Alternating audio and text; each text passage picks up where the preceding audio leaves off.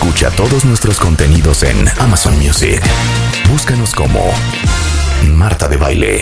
Mario Guerres in the house. No puedo creer lo triste de esta conversación. Yo he sido. Lo acepto. Y tú me lo decías. Y nunca escuché. No, aparte yo se lo decía a Rebeca Mario, cuentavientes. Sí.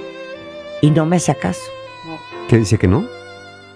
¿Cómo crees? No, me decía que tenía razón. Sí. Y luego me escondía que ahí andaba. Mm. Sí, En el asunto luego- otra vez. Y luego, no, pues sí, es que sí, otra vez. No. Pero tapete, trapeador. No, ya, una cosa vergonzosa. ¿Cómo sabes que tu relación existe y medio funciona y medio ha sobrevivido porque tú eres el tapete de tu relación? Así mero.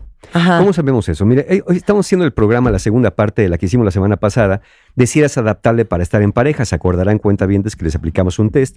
Porque si no te adaptas a estar en pareja, nada más la cosa no funciona. Pero también dijimos por ahí que hay personas que se vuelven demasiado adaptables, tan adaptables que acaban convirtiéndose eh, metafóricamente en una especie de tapete dentro de una relación. ¿Qué es ser un tapete? Bueno, parece obvia la- la- la- el significado, pero lo vamos a dar. Es una dinámica, es una dinámica, es un juego. Y ahorita voy a decir un componente diabólico de todo esto. Es un juego, eh, una dinámica donde una persona se vuelve excesivamente complaciente, excesivamente adaptable en la relación, hasta el punto de perder su identidad y de perder su autonomía. Entonces, quien la hace de tapete, eh, digamos que es una persona que se deja pisotear, una persona que no se respeta a sí misma dentro de una relación, y lo que suele hacer una persona con esta- este papel de tapete es que va cediendo constantemente sus deseos, sus necesidades en favor de, de las de su pareja. Incluso si los deseos y necesidades de su pareja van contra los propios intereses o contra el propio bienestar. Por ejemplo, alguien puede tener miedo a expresar sus sentimientos, sus necesidades o entrar a desacuerdos por miedo, por miedo al conflicto o por miedo al rechazo. Entonces, mejor, mira, mejor no voy a decir nada, lo que tú quieras está bien, porque qué tal que me abandona, qué tal que me deja, qué tal que después ya no me quiere. Y la persona que juega el, papel de tapete puede sentir que está perdiendo su identidad y su autoestima, ya que obviamente le da pr- prioridad al otro. Pero dije que era una dinámica, porque no nomás es culpa del tapete. A mí alguien se me puede poner de tapete y yo no lo piso. Entonces, para que se dé esta dinámica de ser un tapete y que funciones como tapete, alguien tiene que verte como tapete. Si la otra persona no, por más que te pongas, pues no te va a pisar. Pero si la relación funciona a base de que tú juegues ese papel, porque el otro, la otra parte, tu pareja, se limpia en ti todas sus culpas, todas sus fallas, todas sus eh, eh, eh, to- todos sus defectos, te los echa a ti y en eso se limpia los pies para entrar a la casa pulcro, limpia y sin mayor eh, mota de, de pecado, pues entonces tú estás cumpliendo una función. Tú eres la persona en la cual se depositan todos los problemas, es que ya ves cómo te pones, es que tú me haces enojar, es que contigo no se puede, yo no sé por qué te aguanto tanto, este, eh, pero un día me voy a ir y tú, no, no, perdóname, es que yo no entendí, no, pues que nunca entiendes nada. Y, y entonces así va, va esta dinámica, eh, digamos, tapeteril, donde uno se pone, pero el otro Pisa. bien que lo usa. Claro. Ahí, por eso digo que es una dinámica relacional. Sin uno de los dos, nada más no funciona. Si tú no eres un tapete y te quieren pisar, le dices, hazte para allá. Y si tú te pones de tapete y yo te quiero a ti, yo no te piso. Necesitamos las dos cosas para que esto ok, funcione. podemos hacer una dinámica, cuentavientes. Venga. Pónganme en Twitter ahorita la última vez que fueron un tapete en su relación. Es que quiero ejemplos. ¿Qué hicieron? ¿Hasta dónde llegaron? ¿Cómo se sintieron? ¿Qué les decían? ¿Cómo el otro o la otra persona se aprovechó de Por- es que- ustedes? porque a veces es empezando, ¿eh? Sí, sí. Pues es que ahorita estaba pensando, a ver, ¿qué ejemplo voy a compartir yo? Pues A hay ver. que ser compartida. Y pensé, yo me acuerdo un, un, un noviecete que tuve, que en el segundo date, chéquense esto, cuentavientes, estábamos fumando afuera del restaurante. Y en eso se me queda viendo y me dice, ¿te digo algo? Eres súper guapa. Y yo, ay, gracias. No, no, no, pero ojo, a ver, hay viejas mucho más guapas que tú. Ándale. Y yo así de, ¿por? Ya, ya no sabes si agradecer o escupir en la cara, ¿no? Claro, ese fue el primer pisotón. Sí, sí. Ese fue el primer pisotón. Como, fue, como para calar el La pisotón, gente ¿eh? sana sale corriendo. Claro, ¿Qué hice yo? claro. Salí nueve meses con él. Ándale, pues. ¿Me Claro. Sí, sí, sí. Por ejemplo, este es un tapetazo el día uno. Sí. Y, y- de que uno. si, si ya nos vamos a ir a, a la personalidad. Obviamente yo era muy chiquita, eso no me vuelve a pasar. Claro, si uno va a la personalidad de quien usa a las personas como tapete, sí te van calando con ese tipo de pruebas. A ver, si aguanta este pisotón, Claro. seguro aguanta que me limpie los Claro, pies. claro. Porque ya no dijo nada. Claro. Entonces, ¿qué pasó en el mes 8? Hice una cena en mi casa, invitó a todos sus amigos y una amiga de él llegó a mi casa y no me saludó. Entonces, al final de la cena le digo, oye, qué mal tu amiga fulana que no me saludó en mi propia casa, siendo que yo soy la anfitriona. ¿Por qué te molesta? ¿Porque estás acostumbrada a que todo mundo te trate como reina? Bueno, pues. esas, las que, esas son las que uno se gana por no irse en el día uno. Claro, por aguantar el primer pisotón. Para aguantar el primer pisotón. Sí, sí, no. A ver, ¿dónde está Rebeca? Quiero que me platique los pisotones de ella y platíquenme los suyos, cuentavientes. Para ir leyendo por acá. ¿Cuándo han sido tapetes en una relación? ¿Cuándo? ¿Cómo? ¿Hasta dónde llegaron? ¿Cómo se dieron cuenta que ya no? ¿O si siguen mira, ahí? Mira, mira, ella dice, yo accedí a prestarle el coche a su mamá, aunque yo lo necesitara. Por ejemplo, oye, Caos dice, ¿aún tienes esa moto? Pues esa moto se la regalé al mismo fulano, fíjate.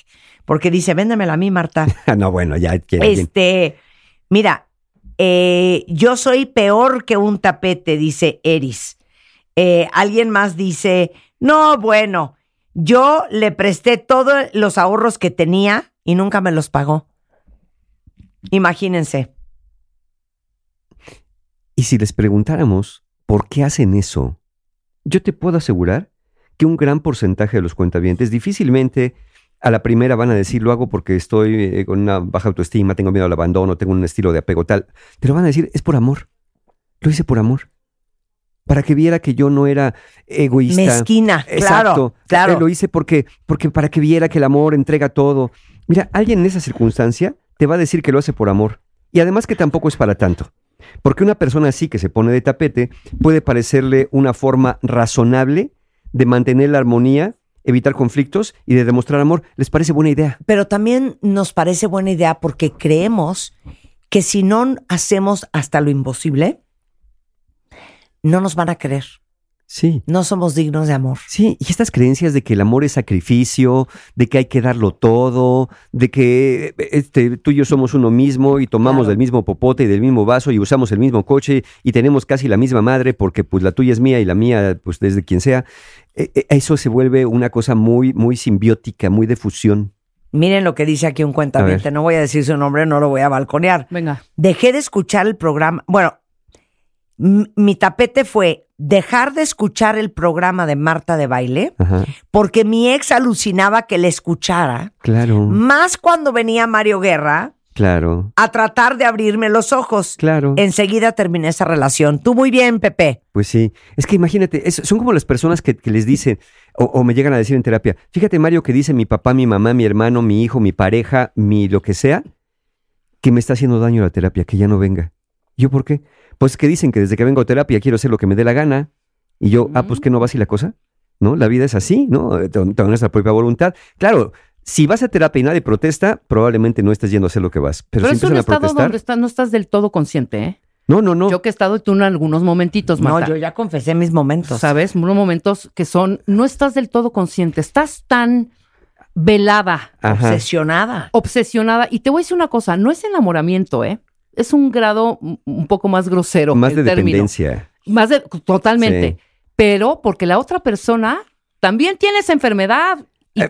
o sea, y enganchamos perfecto, engancharon ahí, las ahí dos está la enfermedades. codependencia. Ahora, pero fíjate, sí no estás del todo en, consciente. en tu, ¿eh? en tu caso particular, cuando dices, y te, te concedo la razón, no estás del todo consciente, pero cuando llegamos al punto donde dices que Marta te decía y tú ya le escondías a Marta ciertas cosas, Ahí ya es consciente. ahí ya estabas, Eh, eh, claro. consciente. Cuando- no era. te abra- te abre- Sabías perfectamente lo que No, estabas por supuesto, haciendo. como el programa, ¿no? Como dice este, como dice Pepe. te abren los ojos, Ajá. te da tal vergüenza que vades. No, escondes. Claro, Escondes. y escondes. Mira, Clau dice que una vez el ex le dijo, por eso en tu casa no te quieren, solo yo te aguanto. Y yo me quedaba callada porque sentía que sí. Pero que solo él me quería. Pero fíjate, no, espérate, no, es que él nunca dijo mentiras. Dijo, en tu casa no te quieren, solo yo te aguanto. Nunca dijo yo te quiero. ah, sí. Yo te aguanto. Claro, Digo, oye, pues para aguantarme mejor que me aguanten en mi casa, ¿no? claro. Cuando Claro. menos es mi familia. Eh, Nayeli dice, lo soy por miedo al abandono, Claro. apego, baja autoestima y lo peor es que genero mucho coraje hacia mí y me siento avergonzada. Claro. Wow. Pero fíjate, ¿cómo, cómo se llama? Este. mm, Nayeli. Nayeli. Bueno, Nayeli en este caso, fíjate Nayeli, cuando más necesitas de ti es cuando te enojas contigo y te acabas castigando y abandonando precisamente porque dices que tonta soy, cómo es posible que yo aguante tanto. Y e identificamos, mira, sí, yo, yo estoy cierto que, que en un punto sí es inconsciente esto, pero llega otro punto que teniendo perfectamente consciente dónde estás, no sabes cómo salir, porque te da miedo. ¿Por qué? Porque las razones son, las causas principales es por las que te metes de tapete, obviamente es baja autoestima, ¿no? Claro. La, eh, la necesidad de que alguien te dé la identidad que tú no sientes tener, la dignidad que tú no te das, el respeto que tú no te das, pero ¿qué crees? Que cuando te pones de tapete no te lo van a dar. Porque yo no voy al celular todas las mañanas, oiga, señor tapete, eh, eh, bienvenido a este hogar. No, pues yo lo voy a usar para lo que es. Entonces, no creas que por ahí vas a encontrar gran solución a tu autoestima baja. Pero sí es cierto, esto que decía Nayeli, el miedo al abandono. Temer perder a la pareja te puede llevar a la sumisión y al abandono de tu propia identidad. Por ejemplo, alguien que tiene miedo de ser abandonado o abandonada, se preocupa tanto de que su pareja no lo vaya a dejar, que si no cumple con las expectativas, siempre va a ceder, siempre va a aceptar lo que su pareja quiere, incluso como dijimos, aunque no estés de acuerdo. Y también, ¿qué creen? Que eso también se hereda, digámoslo de esta manera. ¿Por qué? Porque si tienes antecedentes familiares, donde de alguna manera eh, tus padres, uno de los dos se sometía al otro, o una de dos, o aprendes a someterte, o aprendes que la relación se da a base de sometimiento y empiezas a, a- a replicar estos patrones. Unas confesiones aquí. Pero, ¿saben qué bueno, qué, qué es bueno de este, de este ejercicio? Es catártico. Porque cuando uno escribe o dice las estupideces que ha cometido, te vuelve a caer el Te 20 haces y las probabilidades de que te vuelva a suceder son muy altas. Porque si no, les digo yo lo siguiente. Si un día, si un día Tropiezo con la misma piedra, no me levanten. Ahí déjenme. Para que se me quite y por pendeja. Y Es que sí. eh, Sí, Mario. Sí, sí. Y, y luego pasa que no se nos quita, ¿no? Que seguimos ahí y, y repitiendo y, y decimos, este es el bueno y lo que venga. Ahora, ¿cómo saber, cuentavientes, si ustedes de verdad están enamorados eh, de, de manera leal, pura, noble y recíproca, o ya están metiéndose en las aguas del tapetazgo? Mira, unas cuatro señalitas. La primera. Primero están las necesidades de tu pareja y luego las tuyas. Y no quiere decir que eres de tu pareja nunca.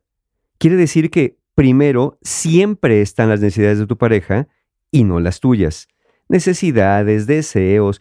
Eres una persona que dice que es muy sacrificada por amor y entonces sacrificas tu tiempo, tu felicidad, tu bienestar. Entonces ahí es una primera señal.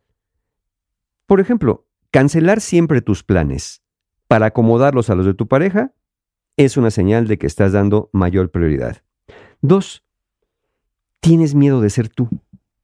Te da miedo expresar tus opiniones, tus deseos, en lugar de decir, oye, ¿me, me podrías acompañar? Fíjate que voy a ir al, al doctor, tengo una consulta y la verdad me da miedo que lo que me vayan a decir, ¿me puedes acompañar?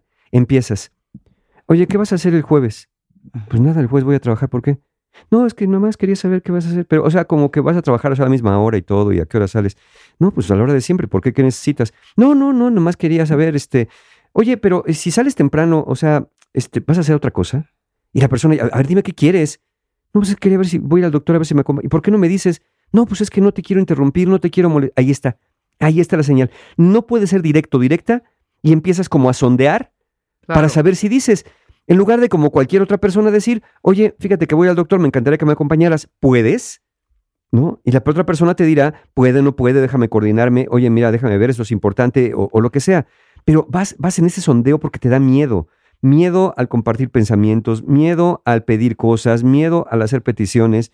Eh, eh, por ejemplo, a lo mejor planes futuros o cosas que quieres, no los dices por este miedo a, a expresarlo, porque el miedo es al rechazo. Otra, vamos a pensar que ya lo haces, Ajá. porque dices, ya, ya estuvo, ya no voy a hacer tapete. Y no- ya no voy a dejar que me vuelva a hablar así. La próxima vez me voy donde sea. Y un día te hacen una escena en un restaurante. Van en tu coche. Ajá. Te hace la escena en el restaurante y dices, cumples con tu palabra y sabes qué, me levanto, me voy, agarro el coche. A las tres cuadras ya te dio culpa y te regresaste. Ay, ¿cómo lo voy a dejar? Pero qué barbaridad. ¿Y qué tal si no tiene para Uber? ¿Y qué tal que si se pierde en las calles de esta ciudad tan peligrosa? Y ahí vas de regreso. Entonces, ¿ya de qué sirvió que pusieras límites si después tú solito o tú solita los ibas a acabar tumbando? Sí, claro, si lo dejaste en medio de una cirugía con el corazón abierto, pues bueno, ve, regresa y cierra el asunto. Pero bueno, no ocurre en la mayoría de las circunstancias. Entonces, si te da culpa establecer límites en la relación, es una señal de que estás poniéndote como tapete. Si te sientes mal por decirle que no a tu pareja cuando te pide algo que no te parece justo, algo que va en contra de tus principios, o algo que realmente te sientas afectado, humillado, o simplemente utilizado, manipulado, bueno, si te cuesta trabajo decir que no, también es un indicador de peligro. Y finalmente, última señal. Así como siempre pones por delante al otro, así como te da miedo hacer peticiones y como te da culpa cuando pones límites, la cuarta señal es te sientes atrapado o atrapada en esta relación. Es la sensación de que no solamente no puedes ser tú mismo o tú misma, no solamente no puedes expresar tus opiniones o hacer lo que realmente quieres, sino además sientes que ya no puedes salir de esa dinámica. Es lo que decíamos ahorita con Rebe. ¿Cómo? Ya, aunque sepas que te está haciendo daño, Ajá. ya prefiero no decirle a Marta para que no me diga nada y no me tengan que salir. Aún sabiendo que te perjudica, Sí, claro. sigues cediendo demasiado. Y te das cuenta de esto cuando no te atreves a irte, pero tampoco eres feliz quedándote. Ni estás bien afuera, ni estás bien adentro. Y fantaseas que a ver qué día tengo el valor, a ver qué día tengo la fuerza, a ver qué día, porque tú mismo ya nunca te respetaste y ahora te respetas menos por estar cediendo tanto y no poner un límite. Claro. Y si ustedes creen cuenta bien que no pasa nada cuando hacen esto, mira, ser un tapete en la relación tiene graves consecuencias. Uno, ya lo dijimos, es la pérdida de identidad. Es de, de alguna manera, podías antes disfrutar con amigos, disfrutar en solitario, y ahora ya no disfrutas porque ni tu pareja quiere contigo estar contigo, ni que te acompañe, ni hacer lo que tú quieres, ni tú haces lo que tú quieres. Es decir, nada más acabaste cediendo, pero nunca resulta que pasa lo que tú quieres que pase.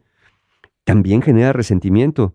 Y bueno fuera, entre comillas lo digo, bueno fuera cuentavientes que el resentimiento es con el que te usó de tapete. El resentimiento es contigo, porque es la culpa y la vergüenza de seguir permitiendo que otra persona te use de esta manera. Y es lo que decía Nayeli. Ahora estoy muy enojada conmigo, ahora por estoy ser tan bruta. por, por ser, por ser así, por permitir todo esto, bueno, pues ese resentimiento no es contra el otro, es contra ti mismo y contra ti misma, por eso afecta mucho también. Y obviamente, también aquí hay una falta de crecimiento personal dentro de una dinámica de estas. ¿Por qué? Porque al depender de la otra persona, de sus decisiones, de sus preferencias, de sus gustos, de lo que opine el otro porque tú ya no tienes opinión, porque decidiste renunciar. Y aquí yo les pregunto, eh, les hago una pregunta, cuentavientes. ¿A quién, ¿A quién entregaste tu poder? ¿Por qué? ¿Cuál es el precio que estás pagando por haber entregado tu poder personal? ¿Qué es el poder personal? Bueno, no es el de ponerte en un cetro con un trono, no, es el poder decidir, Claro. el poder decir, hasta aquí, yo para allá ya no voy, yo así no quiero, a mí no me gusta de esta manera y me gustaría que habláramos para ver cómo vamos a hacer las cosas correctamente. Ese es el poder personal, el poder tomar decisiones por tu cuenta y no tener que estarle pidiendo permiso al otro, a ver si quiere que comas, a ver si quiere que vayas a ver a tu mamá, a ver si quiere acompañarte al doctor, a ver si quiere y no y si no pues ya mejor ni voy al doctor porque como el otro no quiere, pues yo mejor tampoco voy. Entonces, esta falta de crecimiento personal tiene que ver con haber entregado este poder personal a otra persona, a otra persona que no está capacitada para tenerlo, porque cada uno debe mantener esta parte. Y no se trata de que vayamos al otro lado. Bueno, Mario, entonces ahora sí ya voy a aplastar a todas mis parejas. No, a ver, si tú fuiste tapete, no quiere decir que ahora tú tienes que convertir a otros en tapetes, si se dejan. Eso es importante. Se trata de que aquí no hay tapetes, ni hay pisoteadores de tapetes, sino personas que puedan comunicarse, que puedan llegar a acuerdos. Entonces, si lo vemos de esta manera, ¿qué podríamos hacer? Decir, como decía aquella canción, ¿ya voy a cambiar? No, como dice mi mamá, una frase horrenda. ¿Cuál es? Yo no puedo tener dignidad por ti. Ándale. Claro. Eso no lo podemos hacer. ¿Alguna vez que me vio llorando por algún novio, entró a mi cuarto, así se subió los lentes de ver en la cabeza, me vio fijamente y me dijo, yo no puedo tener dignidad por ti. Y, Y te- dije, Tráscatelas. y claro. tenía toda la razón. Eso es algo Claro. que no se puede hacer por otra persona. Entonces, lo que sí se puede hacer, lo primero que hacemos es esto que le faltó hacer a Rebe en su momento. Reconocer y aceptar el problema. Y en lugar de andarme escondiendo por vergüenza, ¿sabes qué? Sí le voy a contar a todos mis amigos. y porque quieres estar ahí. no, pero no puedo creer que me mentías. Claro que no, me cachabas a los dos segundos, güey. Pero me mentías. Así me no. trataba de engañar. Era, era intención de ocultar porque sí pero da no, vergüenza. Sí, no, pero sí. Oye, no, pensándolo bien, no es cierto. Porque hasta me decías, de- ahí vas de arrastrada. No, no, no, él me habló. Sí, y- ¿Cuál él me habló? Ah, no, eso Eh, sí. Tú estuviste Ah. marcando, puerca. No, sí me hablaban mucho, ¿eh? Bueno, sí, pero tú también Era una contestabas. manipulación. Ah, claro, Ahí eso sí. Y aparte los límites, los, perdón, los bombardeos de dopamina cada vez que te hablaban. En el corazoncito. O sea, pues sí, es como una droga. Sí, sí. No paras. Entonces, igual que una droga, no podemos estar dejándola. Mira, me voy a drogar nomás lunes, miércoles y viernes. Claro, y martes y jueves no. O sea, eso lo tienes que parar de alguna manera. Aunque sientes que te mueres, no te vas a morir de desamor. Nada más sientes que te mueres. Exacto. Entonces, reconocer y aceptar el problema. Sí, el primer paso para cambiar cualquier comportamiento, cuentavientes, comportamiento no saludable, es reconocer que existe y que sí está afectando su vida. En ese caso, significa, significa aceptar que estás siendo tan adaptable que ya te convertiste en un tapete y estás perdiendo tu identidad. Bueno, hay que aclarar nada más que esto fue hace muchísimo, ¿eh? bueno, sí. Hace Sí, hace 15 un- años. un hija. de mes. todos no, modos. Tampoco teníamos 16, Sí, ¿eh? tampoco. Claro. Pero sabes que, Mario, está muy cañón lo que estás diciendo. Ajá. Una cosa es ser adaptable y una cosa es ser una maldita arrastrada. Sí, sí, sí, sí. y una cosa es someterte. Claro. Porque el ser adaptable es, me adapto, eh, ¿qué me das, qué te doy? ¿Cómo nos vamos adaptando los dos? Te das cuenta que hay una simetría en la relación. En este caso no. Tú eres la única persona que se adapta.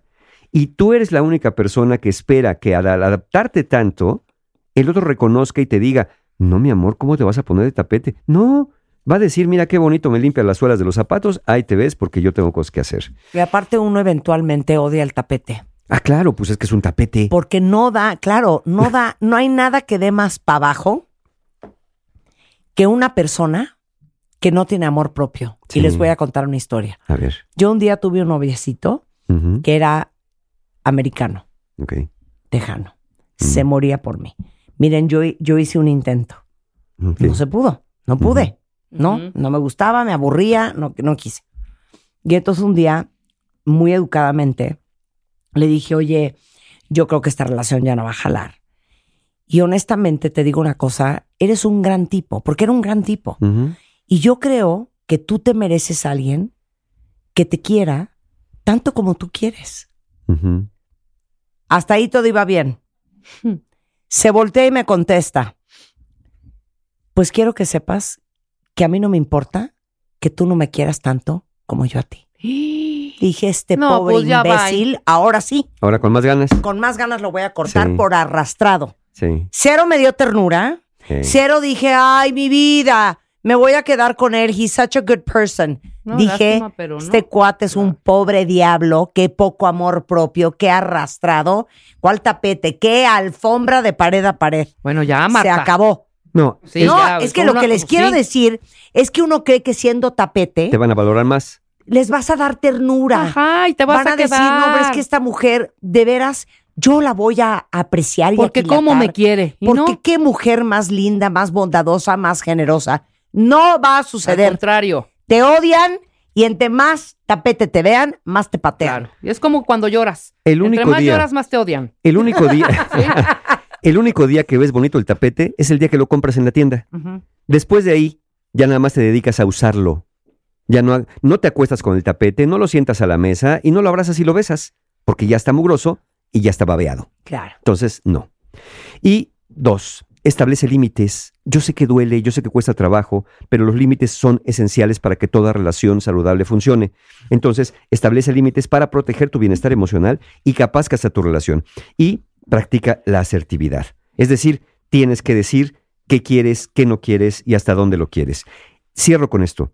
El amor verdadero te valora por lo que eres, no por lo que puedes dar. El amor verdadero te valora por lo que eres, no por lo que puedes dar. Claro. Ahí está, puesto en la mesa. Y saben qué? Si ustedes creen, como los católicos, que se van a ir al cielo por, por buenas acciones, it ain't happening on earth, ¿eh? Pues quién sabe Si dónde. ustedes creen que van a conquistar a este hombre con buenas acciones, adivinen qué. No va a suceder, ¿eh? quién- igual que portarte bien para irte al cielo, quién sabe dónde vas a acabar. Exacto. Porque eso no es portarte bien. Claro. Eso es abandonar a la única persona que tiene responsabilidad de cuidar, primer- primariamente, que eres tú. Bueno. Para que no digan. Ya se les dijo, cuenta bien. Ya se les dijo. No se los queremos volver a repetir. La próxima vez que intenten pisarlas o pisarlos, porque esto también pasa con los claro, hombres, claro. usen el clásico ey, ey, ey, ey, ey. A mí dulcifícame el tono. Y como, O, bien, ey, ey, ey, ey, ey. Pues, ¿qué crees? ¿Que soy tapete o qué? y como bien dijo tu mamá, no podemos tener dignidad por ellos. Exacto, Claro. no podemos Les tener podemos dignidad decir el camino de la dignidad, Exacto, pero ustedes tienen que caminarlo. claro. Eso sí. Qué horror. Lo que sí podemos darles es algunas ayudas adicionales. Eso sí podemos darles. O, o cómo creen que suceden estas historias? de, Es que no puedo creer que me dejó por esta mujer más joven que yo, que acaba de conocer, cuando yo le planchaba las camisas, le preparaba el lunch cuando estaba estudiando para ser Pues por eso. abogado. Por eso. Eh, yo estuve pendiente. Yo todo lo renuncié a sacrifiqué. mi trabajo para apoyarlo a él. Todo lo di. O trabajé y le pagué la carrera. Ni dormía. Y así me paga. ¿Sabes Ni por qué te comía. pago así? Por, hacer- por bruta. sí. Eh, Por no haber dicho, a ver, papacito, hoy tú te haces de comer. Yo voy a llegar un poco más tarde. Sí, hay una palabra por ahí, creo que se llama arrastrado, pero no estoy muy seguro. Pero por ahí va. Sí, eh, por ahí va la Por ahí cosa. va la Bueno, cosa. lección aprendida, ¿no? Lección Lección, aprendida. aprendida. Lección aprendida. Ok, se acabó. Y por si quieren aprender más, tenemos talleres, tenemos talleres Venga. este domingo 21 de mayo, online Conciencia para Amar, que ahí van a aprender mucho de las cosas que cometen, de errores que cometen y cosas que pueden hacer mejor. Pero en especial porque lo tenemos que decir, lo dijo Marta, lo señaló muy puntualmente, esto le puede pasar a hombres y mujeres. Pero sabemos que culturalmente, culturalmente todavía en nuestros tiempos, es algo que le pasa más a las mujeres, este, este ceder y ponerse a veces de tapete. Entonces, precisamente por eso, este sábado 27 de mayo, en formato presencial, tengo mi taller Los hombres de tu vida. Es un taller que ayuda ni la dominancia ni la sumisión, son buenas para relacionarte con lo masculino. Es un taller de integración, no de guerra ni de, ni de odio hacia lo masculino, sino de integración masculina que es muy necesaria. Y tiene un 25% de descuento usando el cupón Mujer25, nada más hoy y mañana. Mujer25, 25% de descuento en mi taller Los hombres de tu vida, exclusivamente para mujeres, para que puedan recobrar su poder personal cuando les hago la pregunta, ¿a quién le entregaron ese poder? Y después seguimos con Aprender de la Pérdida el 28 de mayo online, Sanando Heridas de la Infancia Presencial el 10 de junio, el Viaje del Héroe el 17 de junio. Bueno, todos los talleres los van a encontrar en la página de mis amigos de encuentrohumano.com, porque siempre hay un taller abierto en encuentrohumano.com, pero el que tiene la promoción para ustedes, cuentavientes mujeres que están en una situación complicada con lo masculino, es Los Hombres de tu Vida, 25% de descuento, cupón Mujer 25. Muy bien. Gracias, Mario. Muchas gracias. Escuchas a Marta de Baile solo por W Radio 96.9. Estamos de vuelta. Son las 10.32 de la mañana, estamos de regreso en W Radio. Qué bueno que están con nosotros. Llevo rogándole, rogándoles la palabra, a Álvaro Gordoa que nos venga a dar una clase. Y les voy a decir de dónde salió este cuento. Bueno, Álvaro Gordoa, ya saben ustedes que es el consultor en, el Colegio de Imagen Pública, es el rector del Colegio de Imagen Pública, y no solamente es volverte un experto en imagen pública, hay muchas cosas que uno puede aprender en el Colegio de Imagen Pública. Por ejemplo, hablar en público.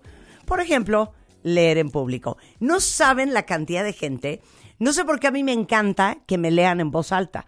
Entonces, por ejemplo, leo un texto y, y entonces me dice Juan, mi marido, A ver, lo voy a leer. No, le digo, léemelo en voz alta. Y me dice, no, no te lo voy a leer en voz alta. Porque sabe que entonces me lo empiezo a regañar.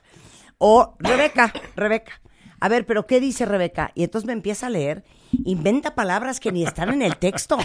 Y entonces digo yo, ¿por qué no hemos aprendido a leer en voz alta? En público. ¿Quién de ustedes, cuentavientes, no se siente cómodo leyendo en voz alta? ¿Quién de ustedes no se siente cómodo leyendo Ahora, en público? Te voy a decir algo que es ¿Qué? vergonzoso, Marta. ¿Qué? Bueno, tú no, porque tú eres este atea. No, yo leo muy bien en público. No, no, no, sí, no, no lo Yo dudo. leo muy bien No en lo voz dudo. alta. Qué vergüenza, de ¿Cuál? verdad, ¿Qué? en misa, cuando alguien pasa en una boda o en, un eh, eh, en alguna ceremonia Sí. religiosa, pasa a leer cualquier salmo o cualquier cosa. Es vergonzoso. Correcto, boda, boda a la que vas, Hijo, boda que pasan a la dama de honor, el hermano, la hermana, leen primera lectura, después pasa una serie de personas a leer peticiones. mío. Y sí, te das cuenta que no hay De ni eso la hasta un discurso, ¿eh? preparación. Sí, por O supuesto. la hasta bienvenida a de- algún director o cualquier cosa en público. De verdad, yo me he llevado unas sorpresas de, perdón, ¿cómo el CEO no puede leer este de, de seguidito? Casi, casi. ¿No podemos leer de seguido? Es una cuestión de hábitos y de habilidad. Yo siento que yo leo bien. Ah, Ya lo veremos, a ver si veremos, nos ponemos, claro, nos claro, ponemos claro, hoy a prueba, a ver si leemos bien o no leemos bien, pero sí es una cuestión de hábitos, o sea, somos lo que hacemos repetidamente, ese es un Ajá. hábito. Marta lee Sí. muy bien. Y luego de habilidades, de aprendizaje, y se ha perdido a nivel educación formal o informal, o sea, me, me re- me refiero a formal en la escuela Sí. y a informal en las prácticas comunes de nuestro día a día, la lectura en público, porque cada vez es menos común eh, tener que hacerlo, ¿no? La- las comunicaciones cambiaron, las formas en las cuales se dan No, las Álvaro, noticias. no, no, Álvaro. A ver, a lo que voy No, es, se ha perdido el hábito. No, Se ha te voy a perdido decir por qué. se ha Uno perdido el hábito de nunca sabe cuándo. En una misa de muerto. Ajá. Cállate. Eh, en, en- en- en una misa el domingo. En un evento de la compañía. Te dicen, a ver, Godínez, pásate a leer. Nunca sabes cuándo se te va a solicitar el servicio. Correcto, entonces para que no se malinterprete, no estamos exentos de Claro. leer en público. Lo que estoy diciendo es que se ha perdido el hábito por el simple hecho de que se ha perdido el hábito de la lectura. Claro. Totalmente. O sea, eh, eh, la, la sociedad no está leyendo Ajá. y por lo tanto se lleva también a la parte de la expresión oral de la lectura de alto impacto, que es como se le llama a la forma de no solamente hablar, leer Sí. un texto, sino de realmente transmitir un texto y expresar lo que es, dice un texto. expresar lo que dice un texto. Pero a mí lo que más me encanta es cuando están leyendo y había sido algo insólito. ¿Dónde dice insólito? Insistente, dice ahí, insiste. Oh, ¿Dónde dice insólito? O sea, ¿por qué inventan palabras que no están en el texto? A ver, Rebeca, haz la lectura, La del salmo. la del. Salmo en domingo. A ver, Ve- quiero voy. oírte. Voy. Tiene que tener, porque ya leí un poco de lo del texto de. Pero de- oi- oigan lo que dijo Álvaro. Tienes que poder transmitir lo que dice el texto. Eso, a eso no es iba. leer el texto así nada más. Claro, no es de Pablo Apóstol del Mesías. No, no, no, A ver, ok. Va. Nada más lee el texto primero. Así. Pablo Apóstol. Así normal, ¿no? Sí.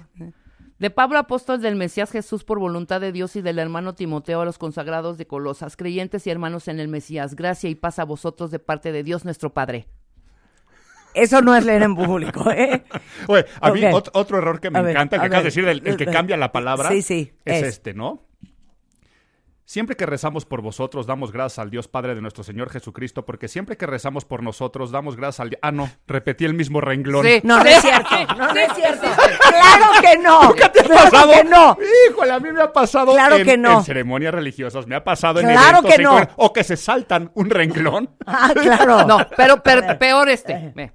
Siempre que rezamos por nosotros, dice vosotros, por nosotros damos gracias, por, nos, por vosotros, damos gracias a Dios Padre de nuestro Señor Jesucristo porque estamos informados de, nuestro, de, de vuestra fe en el, en, en el Mesías Jesús y del amor que tien- tenéis, te- tenéis, tien- perdón, perdón, perdón, en el amor que tenéis, en el amor que tenéis a todos los consagrados. No, ¿qué, qué, qué No, es ¿sabes eso? qué? ¡Qué horror! Bajen a ese feligrés. Exacto, ¡fuera! El enfrentarte a la palabra difícil, Sí. tiro por viaje. Bueno, no hay gente muy profesional que me presenta cuando doy conferencias. Ajá. Cuando están leyendo mi, mi párrafo curricular, digo, Sí. ahí viene, ahí viene el momento donde tienen que decir imagología.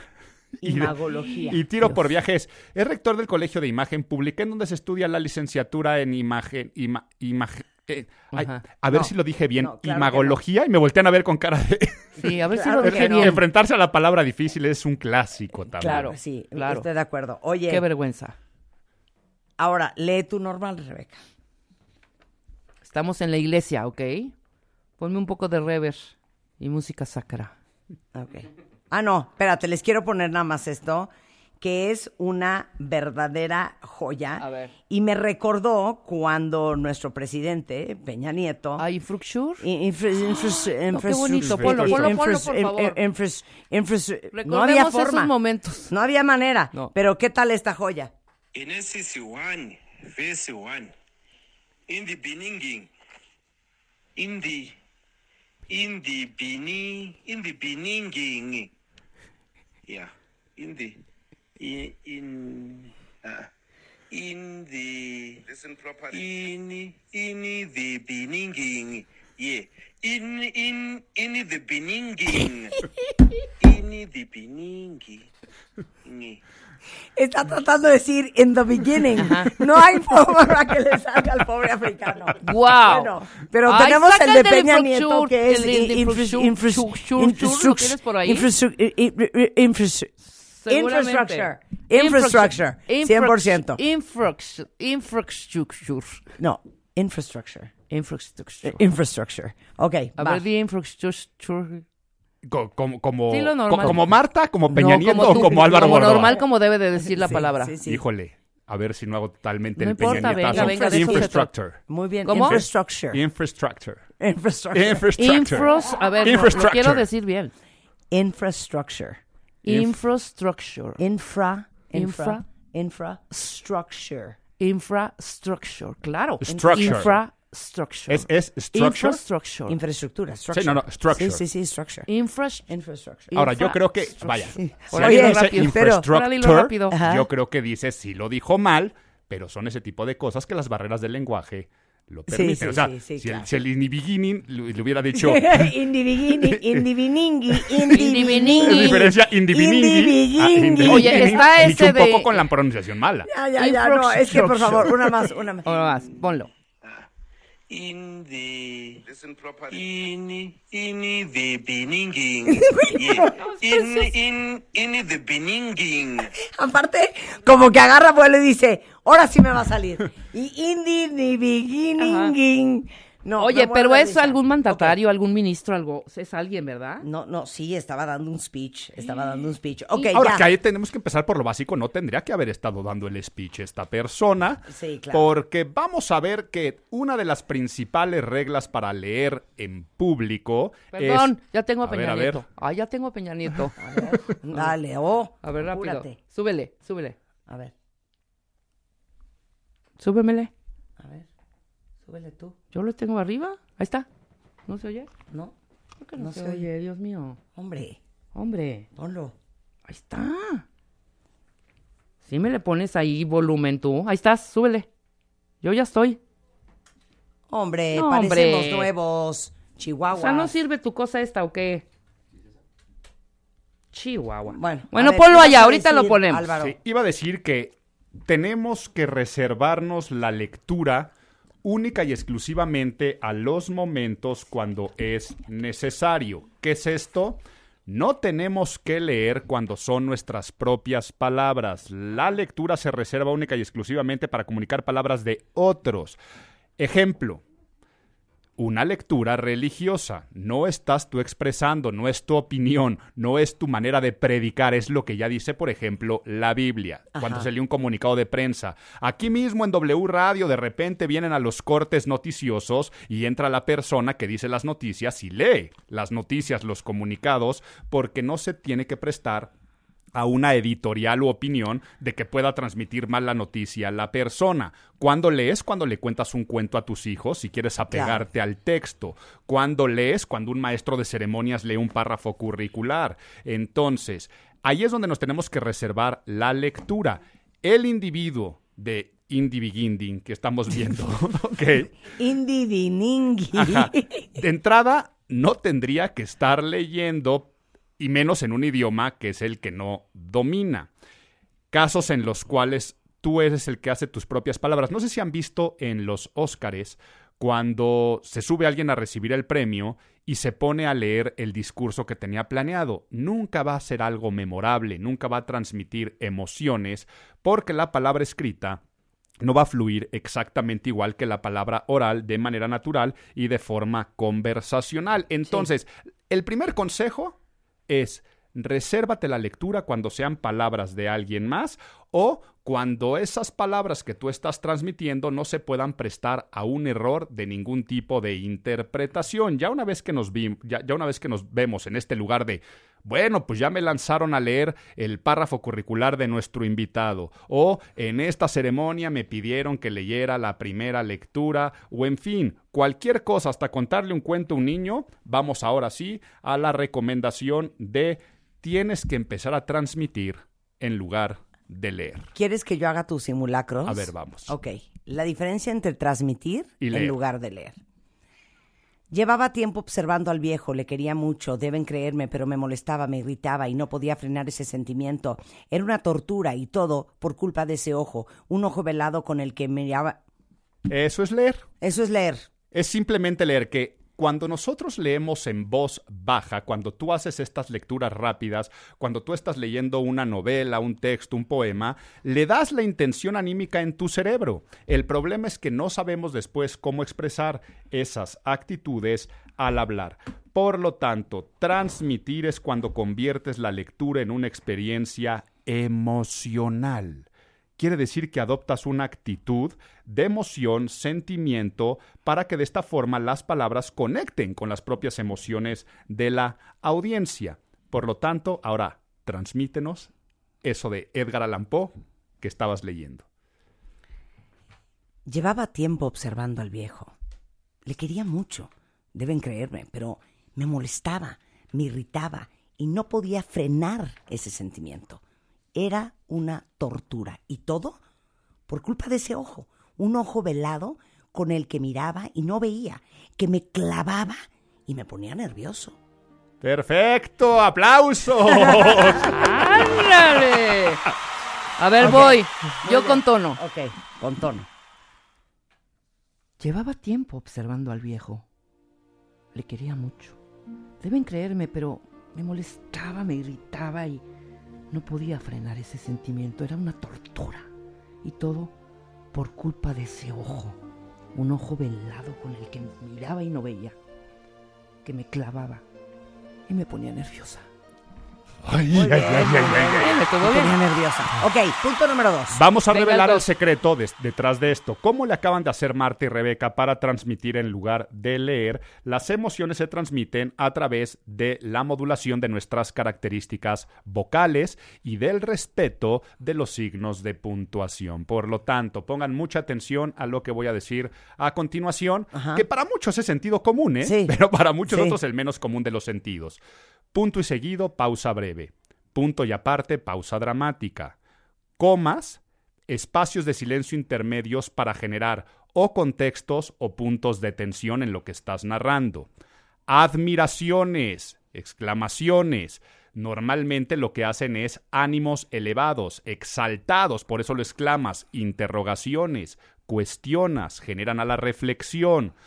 Por lo tanto, volumen, ritmo y pausas. Son los tres elementos a Ahora tener sí en que, cuenta. baby, you can do it, take your time, do it right. También no hay que correr. ¿No? Entonces, por eso también te brincas las comas. A los ver, haz, puntos, un- los haz uno y rápido. comas. Haz uno con gente que corre. Había tomado la determinación de matarlo, pero no aguantaba más y decidí hacerlo con la mayor habilidad posible. Eso es de locos. Los locos actúan sin pensar. Yo pensé, recapacité y di, güey, ¿te puedes serenar? Sí, claro. ¿Por qué se da eso? Y ahí hablemos de las que dije tres, volumen, ritmo y pausas. Hablemos de el ritmo, la velocidad con la que las palabras son dichas. La velocidad con la que leemos no es la misma la velocidad con la que hablamos. La cuestión es que cuando pasamos a hablar en público, queremos seguirle el ritmo a nuestro cerebro con la velocidad de lectura. Ah, no había pensado Sí, en eso. es totalmente. Claro, Cuando tú claro. lees un texto lo lees muy rápido y por eso te aceleras o la gente suele meter el acelerador al hablar en público porque pareciera o la gente siente que está hablando de una forma más aletargada, más torpe, porque su cerebro quiere adelantarse a la lectura. Yo, yo ya estoy leyendo lo que dice el siguiente texto y entonces acelero mi palabra, ensuciando mi dicción y por supuesto haciendo que la gente no entienda lo que estoy queriendo decir porque el cerebro del de quien está escuchando, del receptor, sí necesita esas pausas, Claro. necesita esos claro. momentos, porque no está leyendo el texto. Si tú lo lees, lo comprendes. Si tú lo escuchas, necesitas un ritmo que cuál es el que tendría Y que eso, ser. espérame, y eso está muy cañón lo que acabas de decir, porque recuerdas 25% más palabras cuando te leen o cuando lees en voz alta y solamente un 10% de las palabras leídas mentalmente. Correcto. Eh, De hecho, para estudiar es muy recomendable. Yo sé que ya es lo menos pedagógico del mundo aprenderse cosas de memoria para un examen, pero así sigue siendo en muchos exámenes el tipo de cuestionamientos. Vas a aprender mucho más si tus apuntes los lees en voz alta, estudiando, que si únicamente es la parte de la lectura, porque el cerebro piensa que está procesando la información y no la procesas tal cual como tendría que ser. ¿Cuál es el tip? Para no meterle al acelerador de más al hablar en público y que a su vez nos ayuda muchísimo a la dicción. A. Te vas a imaginar que entre los dientes, la parte de los incisivos este, superiores, inferiores, tienes ahí una, un taquete de madera. No confundan con el ejercicio de un lápiz en la boca para mejorar la dicción. Claro. No, esto es algo que te estorba entre los dientes. A ver si tienen por aquí eh, alguna tapita de una pluma o algo que me pueda poner entre los dientes para que, para que entiendan, para que entiendan lo que es. O sea, cualquier cosa que vean por ahí, la, la- la- la- la tapa de ese bolígrafo está perfecto. A ver, les, les, les narro lo que estoy haciendo a todas las personas que nos están escuchando. La clásica tapita del bolígrafo de pluma que está normalmente mordida por naturaleza, me lo estoy poniendo entre los dientes de manera vertical. Así. Así. Ok. Ajá. Entonces, yo voy a leer hasta que se me entiendan todas las letras de todas las palabras claras y completas. Ahora, ¿para qué sirve este ejercicio? ¿A qué velocidad tendría que hablar yo y cómo tendría que vocalizar si es que yo siguiera teniendo la tapita de la pluma en la boca? Claro. Si yo me pongo la tapita de la pluma en la boca y hablo más rápido, en ese momento no se entiende No se lo que entendería nada. estás diciendo. En este momento no se entiende absolutamente nada de lo que estoy diciendo. Sin la tapita sí se entiende. Es un ejercicio de imaginación, por favor, no se vayan a parar enfrente de una audiencia con una tapa de bolígrafo Sí, en la sí, boca sí. o un tapete o un taquete, sino que digan, ¿a qué ritmo tendría que estar yo hablando para que esto se me entendiera? Entonces, en el momento que tú tienes un texto el cerebro puede leerme a mí. Él me ha informado que el amor que os inspira el espíritu, por eso nosotros de que nos enteramos no cesamos de orar por vosotros. Basta. Eso, mi cerebro lo puede hacer. Y yo, porque tengo algún tipo de práctica, tal vez no pierdo la dicción. Ajá. Si yo me imagino que tengo el taquete en la boca, ¿a qué velocidad tendría que estar hablando? Él me ha informado del amor que os inspira el espíritu. Por eso nosotros, desde que nos enteramos, no cesamos de orar por vosotros pidiendo. Y ahí vienen dos puntos. Ya una vez que nosotros podemos manejar un ritmo, ahora viene el chiste del volumen. El volumen se conjuga con el ritmo. ¿Qué es esto? A esto se le llama cadencia. Cadencia es la combinación de volúmenes y ritmos. Un volumen medio generalmente implica un ritmo medio al hablar. Ajá. En el momento que tú elevas, elevas el volumen de tu voz, elevas el ritmo de tu palabra. Y un volumen que es muy alto va a tener un ritmo muy rápido. Y cuando el volumen es altísimo, el ritmo tiene que ser rapidísimo para que de esa forma transmitas y exactamente igual a la inversa. Si baja el volumen de tu voz, baja el ritmo y eso da cadencia. Entonces, Marta, vamos a una parte que tenga exclamaciones y que tenga signos de interrogación. Por ejemplo, en El corazón del actor de Edgar Allan Poe, El el segundo párrafo. ¿Y qué pasa? Cuando hay una, cuando hay una interrogación, Sí. vas a utilizar ritmo lento, volumen más bajo. Cuando hay exclamaciones, volúmenes más altos y ritmos más rápidos. Entendido, profesor. Venga, Correcto. venga, hazlo, Ok. hazlo, hazlo. Había tomado la determinación de matarlo, pero no aguantaba más. Y decidí hacerlo con la mayor habilidad posible. ¿Es eso de locos? ¿Los locos actúan sin pensar? yo pensé, recapacité, ideé un magnífico plan que salió bien, si no llega a ser por malditos sentidos. ¿Por qué los tendré tan agudizados? Correcto. Ándale, muy bien. Muy bien. Subiste el tono de voz, agilizaste las palabras. Pero vieron cómo se me fue la dicción en agudizados, o no sé dónde se me fue la dicción, ¿no? Sí. Pero estuvo bien. Sí. O sea, porque finalmente estamos transmitiendo. Y luego, si no llega a ser por. Y ahí venían tres puntos suspensivos, te lo está Claro, diciendo. exacto. Chan, cha, cha, chan. Si no llega a ser por malditos sentidos, ¿por qué los tendré tan agudizados? Si tú no haces esas pausas dramáticas, no estás generando el suspenso. Claro. Y aparte, yo creo que Pero ¿por qué hiciste aguda la voz? Di- Dime, pues, no sé. Pero di- dime una cosa. Al también gritar. leer en voz alta un texto tiene que ver un poco con actuación, porque el texto que sigue en este texto que trajiste, lo que estás diciendo también te da una, una idea, una clave ¿Correcto? de cómo leerlo. No es lo mismo. Cada noche me acercaba a su cuarto en silencio y entornaba un poco la puerta con ayuda de una linterna apagada. A decir, cada noche me acercaba a su cuarto en silencio y entornaba un poco la puerta con ayuda de una linterna apagada. Lo suficiente como para que pudiera caber en cabeza. Una cabeza. Y eso, lo que estás haciendo tú, ¿Por qué tenemos Cinema Paradiso de fondo? What the hell is wrong with you? Quiten eso. Ok. ¿No? Eso es, eh, eh, es esta parte histriónica y Claro. de dramatización. Claro, claro. Toda lectura lleve- debe llevar su toque de drama y su toque de histrionismo. ¿Y a qué voy con esto de que toda lectura lo tiene que llevar? No es lo mismo leerte un discurso más académico, las palabras. eh, imagínate que alguien leyendo este, un comunicado de prensa. Eh, en una conferencia eh, empieza a hacer unas pausas extremadamente dramáticas y volúmenes y ritmos exagerados. No viene al caso. Claro. Cuando le cuentas el cuento a un niño, yo siempre digo que la mejor forma de practicar lectura en voz alta es con cuentos infantiles. Los cuentos infantiles se prestan para la exageración dramática, porque después lo llevas a los otros puntos donde puedes transmitir. Ok.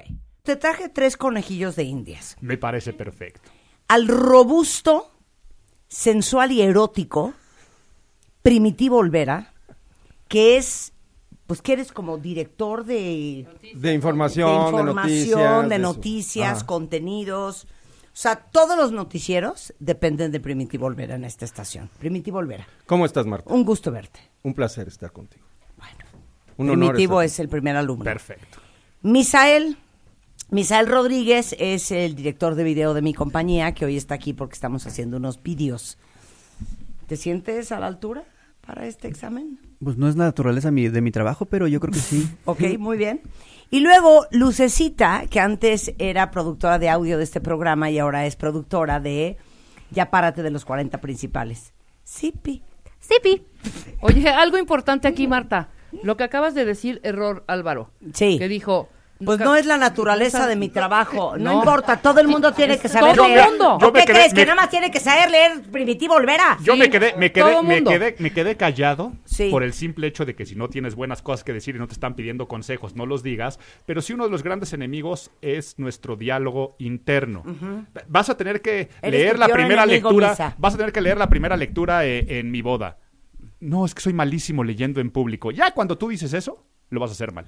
O sea, Sí, en el momento pero que y dices, toda- no de acuerdo con empieza. Naturaleza. aparte, no empieza aparte el cuando la gente dice, no, yo no, es que soy malísima para bailar. Me da ganas de darles un zap en la nuca y decirle, no sea payaso, Ah, baile ¿qué- y baile qué- bien. ¿Qué tal se paran y dan unas vueltotas? Exacto. Pues sí. O, no, no, yo no, es que yo, yo no le A mí sé. no se me da. ¿Cómo? A, a mí no se me da. Oye, güey, ¿no fuiste a primaria, secundaria, prepa? Ya olvídate de la carrera, hombre. ¿Tú cómo aprendiste a leer, Primitivo? ¿Cómo que cómo aprendí a leer? Sí, bien. No, no a Bien. leer. No a leer, Es que estamos leer. que ah, bueno, a, le- leer en voz alta, Claro. pues con la práctica, con la práctica de dar noticias. Exacto. Y, redact y ¿sabes qué? Redactando. A ver, redactando. dilo, Uno aprende dilo. a leer redactando. ¿Por qué? Por una razón, cuando, sobre todo cuando, cuando haces este tema de, de generar guiones, de generar pues contenidos noticiosos en este caso, te acostumbras a imaginar para quién estás redactando. Si yo voy a escribir unas líneas para ti, me imagino tus palabras, Claro. me imagino cómo te expresas. Claro. Y lo mismo hago con cuando redacto para mí.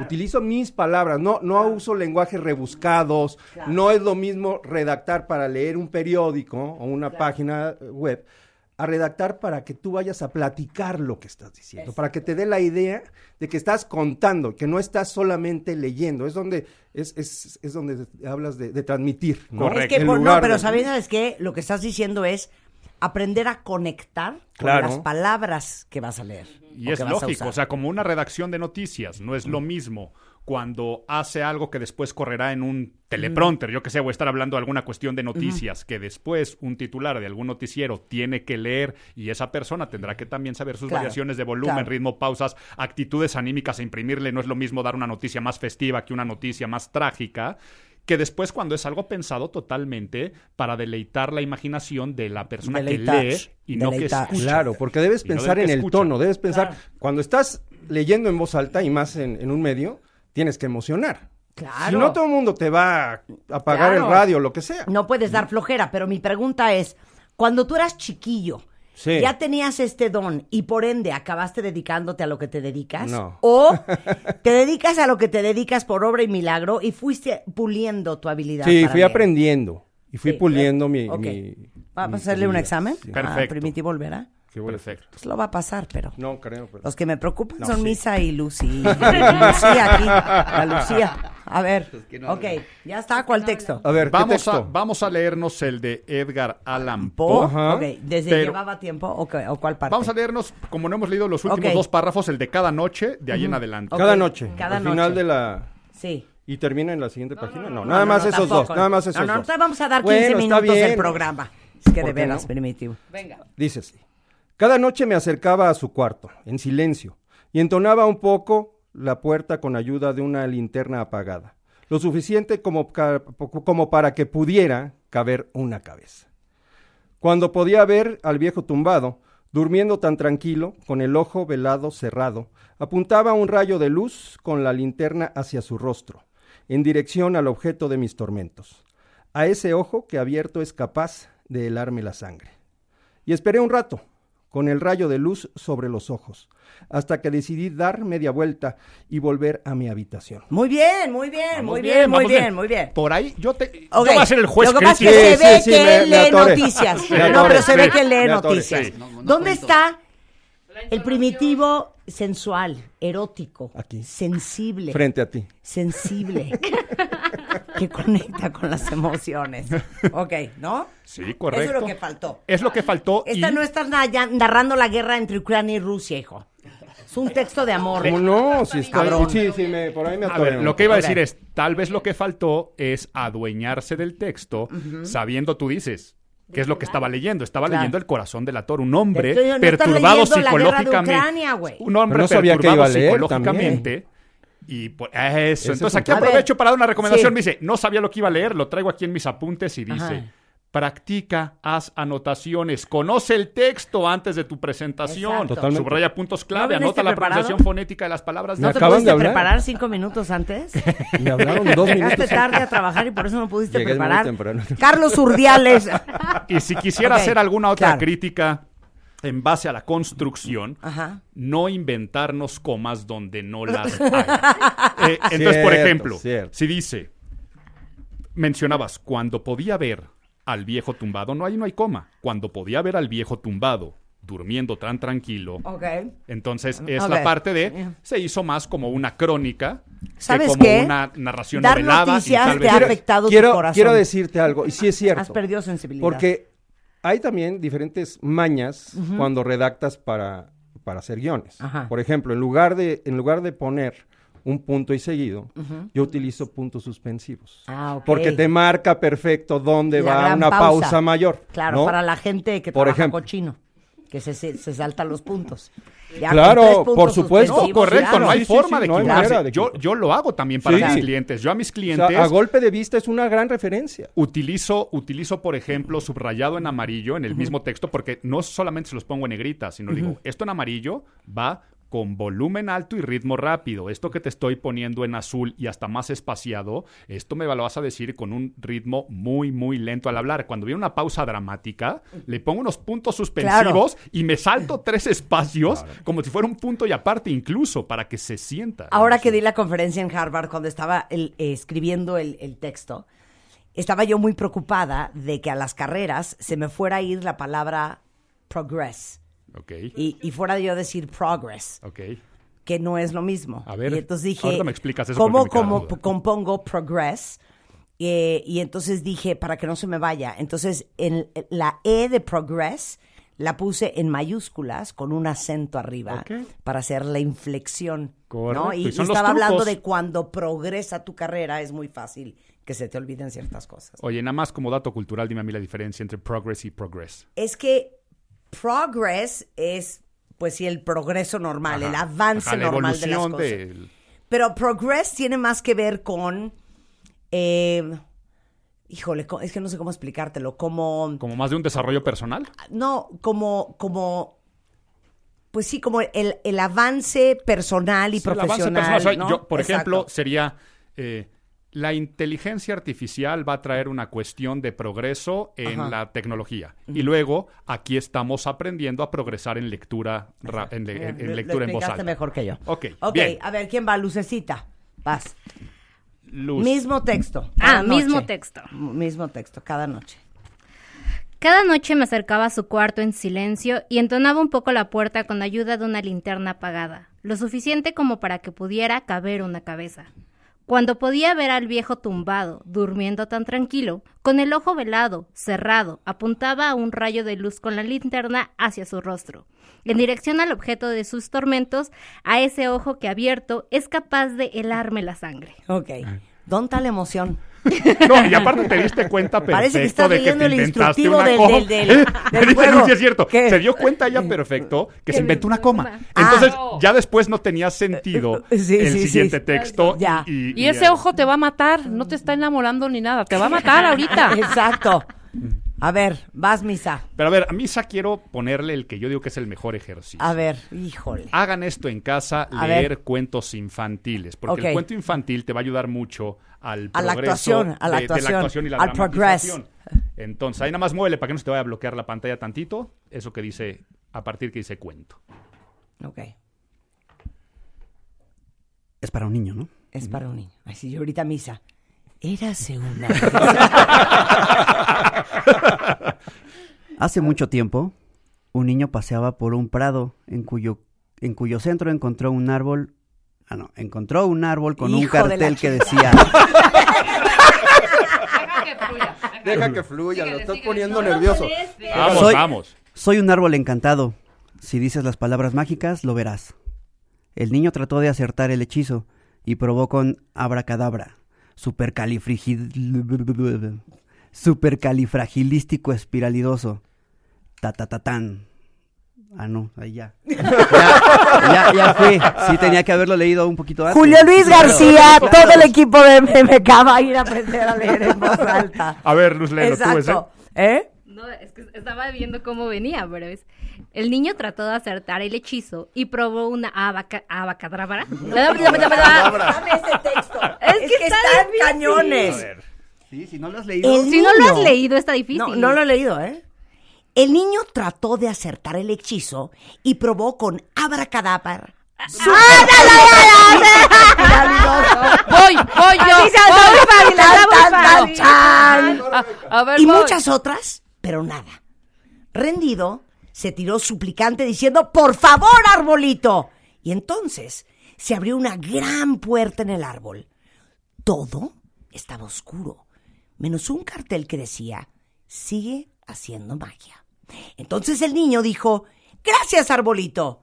Y se encendió dentro del árbol una luz que alumbraba un camino hacia una gran montaña de juguetes y chocolate. Perdón, yo muy. Hubiera sido un 10 Ay. perfecto si no me hubiera sido la abracadabra. pero Por eso me no- metieron por eso la no pata. por eso Pero no yo no escuché el, sufre, el Por eso no- supercalifragil. Ay, A ver, voy, voy, voy. Supercalifragilistico espiralidoso. Pero te lo comiste, te lo comiste. A ver, vas.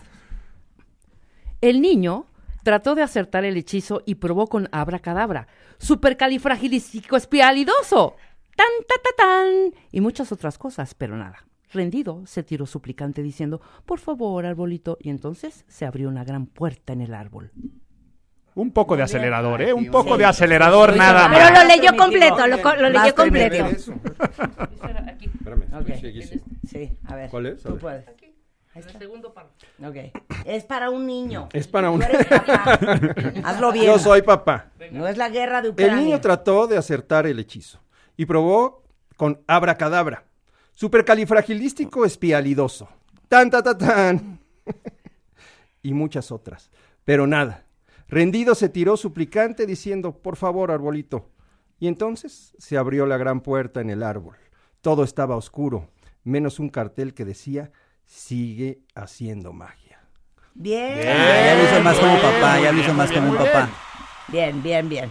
Pero ya tenía contexto aquí. Pero ya, ya los había escuchado a Es, que todos. Ese sí. es lo que pasa. Mientras más contexto tienes, las lecturas previas, sabes de qué va el texto, cuáles son las sorpresas, los giros de tuerca que tiene el cuento, pues mucho mejor lo vas a poder transmitir. Ahora, cuando tú no conoces el texto, recuerda que tus ojos, tu lectura siempre se puede anticipar y tienes que utilizar los puntos y aparte para empezar a darle una lectura al siguiente texto y meterte en la narración. Para que lo entiendan mucho más fácil, tu cerebro tiene que estar pensando en lo siguiente que vas a decir mientras estás leyendo lo otro que ya va en automático. Por ejemplo, supercalifragilístico, ni siquiera la leí. O sea, fue una palabrota que dije. Claro. Dijo abracadabra y En por, por semántica ya, ya, sabía ya, que decía. Pero además, ya, cuando ya. vas mirando adelante de lo que vas diciendo, te puedes, Claro. puedes detectar algún error que tenga. Así es. ¿Y cómo te vas a dar cuenta que esto es posible? Porque aquí viene ya uno de los tips más sofisticados de lectura al hablar, eh, de, de- de lectura en público. No puedes tener contacto visual y esto es lógico, porque estás leyendo un texto. Normalmente esa persona que está en la ceremonia religiosa tiene que voltear a ver al atril o si le estás contando un cuento a un niño, los ojos están en el cuento. Pero hay algo que son las, el, el coletilleo, la parte final, los remates de una historia y esos tu memoria los puede guardar. Esos momentos son los que tienes que aprovechar para hacer contacto visual con el público. Sé que a nivel radiofónico está difícil que te lo pueda explicar, pero aquí las personas que están presentes pueden hacer alusión a lo que está pasando. Si yo estoy leyendo un texto y el texto termina con Así lo aprendiste de Epafras, mi querido compañero, fiel ministro del Mesías de vuestro servicio. La parte final no tienes por qué leerla, sino levantas la cabeza y lo dices viendo Claro. a los ojos de donde está la gente. Entonces, Y si usted al- no se puede acordar de la última palabra de un texto, usted necesita terapia. Correcto. Y es que es lo, es lo mismo del niño, ¿no? Al niño si tú le decías, paseaba por el prado en cuyo centro encontró un árbol con un cartel que decía, soy un árbol encantado. Si dices las palabras mágicas, lo verás. Y volteas a ver al niño. Claro. Cuando dices esas últimas palabras, Claro. vas a tener una mejor conexión emocional con tu audiencia. Una Sí, persona parece que, que, lo leer- practicaste más. O sea, que conoces el texto y que de sí, alguna sí. manera Sí, lo conoces dominas. el texto. Pero aunque te avienten, así a este, sin decir agua va. Nos ha pasado muchas veces que de repente, oye, aprovechando que estás aquí, lee el párrafo curricular. O no hay nadie que quiera decir las lecturas. Salen avanzada. Al principio, en lo que lectura de este libro Del de. Santo Evangelio. Ajá. No, del Evangelio no, No, lo no, podrías no. leer. No, es que te digo una cosa, aparte te digo una cosa, leer la Biblia es bien difícil, ¿eh? Correcto. Ahorita acabo de encontrar el Salmo morando bajo la sombra del Omnipotente. El que habita al abrigo del Altísimo morará bajo la sombra del Omnipotente. Diré yo a Jehová, esperanza mía y castillo mío, mi Dios, en quien confiaré. Él te librará del lazo del cazador, de la peste destructor. Es que por eso, Es yo no por eso yo no voy a misa, yo no entiendo lo que me están diciendo. A- aparte, los, aparte nunca acaba. No, o sea, y la aparte idea nunca acaba. Y aparte está escrito como poema. Sí. Entonces, como que no tiene. No tiene fluidez. No tiene fluidez, Así de exacto. fácil. Es como Sí. un- son puros bullet No, points. híjole, yo- La yo- Biblia está buleteada. no, a yo mí digo me que tiene al contrario. Acabas tiene una- de tiene decir una- que está como que la Biblia, poema. Buleteada. No. Es un Verso. salmo. Obviamente, claro. ¿Es un verso? No es un verso, pero es entre prosa y verso mezclado. Pero para nada es un poema. Y es lo que yo iba a bueno. decir, y lo iba a decir a Ay, continuación. es todo lo que con- no fui a la universidad. Un poema es, hombres ¿eh? necios, que acusáis a la mujer sin razón por ser niño de lo mismo que culpáis. Composición poética de alabanza al creador. Ah, ok, es una... ¿Qué es? Es una composición poética, pero a lo que voy es todo lo contrario. Están escritos de una forma para que puedan ser narrados de una forma bellísima. Sí, O porque sea, hay una hechos- coma y luego hay una mayúscula. Ajá. Entonces, por fin, ¿de qué se trata? ¿De qué estamos hablando? El punto es que yo creo- Sí leíste, pero No, leí uno que encontré aquí. Pero léelo como si de verdad fuera Santa Marta Catitla. Pues a sus ángeles mandará acerca de ti. Pero ponme reverb de iglesia, hombre. Que te guarden en todos tus caminos, en las manos te llevarán para que tu pie no tropiece en piedra. Sobre el león y el áspid pisarás. Áspid. Áspid. Ese es suspenso, ¿no? Áspid. Es que no sé qué es áspid. No, Marta, es mucho más. Hollarás al cachorro de león y al dragón. Por cuanto en mí ha puesto su amor, yo también lo libraré. Le pondré en alto por cuanto ha conocido mi nombre. Me invocará y yo le responderé. Con él estaré yo en el angustia. Ay, no, no. Eh, eh, Rebe sí fue a la lo iglesia que católica, no, que ya no, lo no, lea. a ver, voy, voy. Y lo hiciste pésimo, regañando además a los fieles. O sea, los fieles así de, nos vamos a ir al infierno. No, es que os fortalezcáis del todo según la fuerza de su gloria. De modo que soportéis todo con una magnanimidad. No, es que no, es así. A ver, a ver, a ver. Es esta Aquí los tengo que interrumpir. ¿Qué? De ¿Estamos Pablo? No, no, no, Apóstol no, no, del. Mesías No, es que ve, Jesús. ve la canción que puso Por voluntad de pon, Dios. Pon, pon Carmina Y Burana. del hermano Ponla. Timoteo. Pero mira cómo se oye esto así. Ponla. Me invocará y yo le responderé. Con él estaré yo en la angustia. Lo libraré y le glorificaré. Lo saciaré de larga vida y le mostraré mi salvación. Oh Señor Jesucristo. Redentor. Oh sana en el cielo. Oh, sana, oh, sana, sana, sana. No, es así. De Pablo Apóstol del Mesías, Jesús por voluntad de Dios y del hermano Timoteo, a los consagrados Ya de Colosos, basta. creyentes y hermanos, en el Mesías, gracia y paz a vosotros de parte de Dios, nuestro Padre. Ahí entra, ahora canta. Señor, me has mirado a los ojos, sonriendo. Qué horror. A ver, a ver, a ver, ¿qué es lo que está pasando Estamos aquí? totalmente descomponiendo este programa. Y es que les voy a decir qué es lo que pasa. ¿Qué hizo mal Primitivo? Tanto lo que hizo Rebeca como lo que hiciste tú es convertirnos en una persona diferente. una cosa es dramática, es profanar y que las cancelen. una cosa es dramatizar y otra cosa convertirnos en una persona falsa y estudiada. Esa persona que después va a bajarse y va a decir, eh, oh amada familia, deme usted esa salsa de tomate que se llama ketchup. No va a decir, oye, ¿me pasas la ketchup? Eso mismo tienes que hacer al leer, ser conversacional. Entonces, igual, voy a leer un salmo. Es tan sencillo como, ¿cómo dirías tú esas palabras si te las apropiaras? Y es pararte enfrente y decir, de todo corazón te damos gracias, Señor, porque escuchaste nuestros ruegos. Te cantaremos delante de tus ángeles, te adoraremos en tu templo. Eso es una forma en la cual tienes...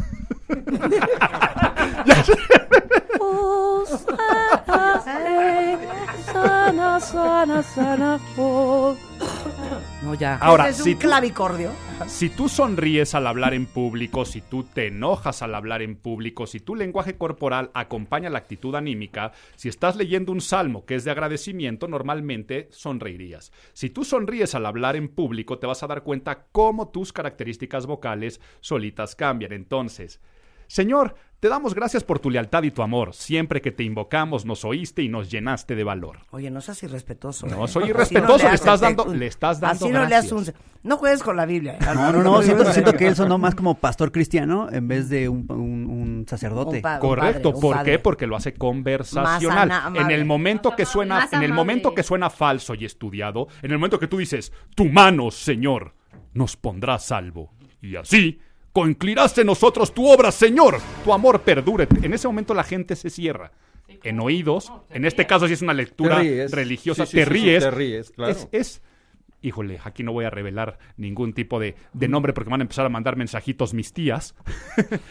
Pero es por qué cuando tú lees algo tienes que convertirte en una persona falsa, estudiada, que no pertenece. Entonces, no se Engolada. confundan. El chiste es, ¿cómo hablarías tú con tus mejores amigos? Si con tus mejores amigos estás enojado, ¿qué actitud tendrías? Si estás triste, si estás sorprendido.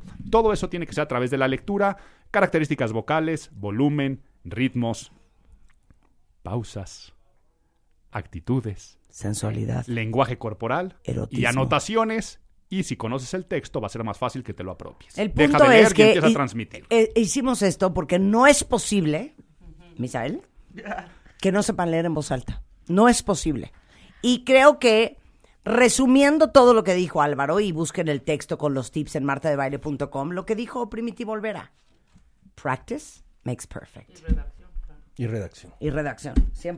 100%. Lean, lean mucho, lean en voz Oye, alta. neta, en el colegio de imagen pública, ¿sí te enseñan a leer en voz alta? En el Colegio de Imagen Pública aprendes características vocales, cómo enseñarle a los demás a cómo no tener que leer guiones y discursos, es lo más importante, y si tú tienes que hacerlo, porque así es tu labor, pues que sepas las entonaciones. En el tema de imagen verbal, pero sabemos que la imagen pública es integral, es parte de un plan de estudios.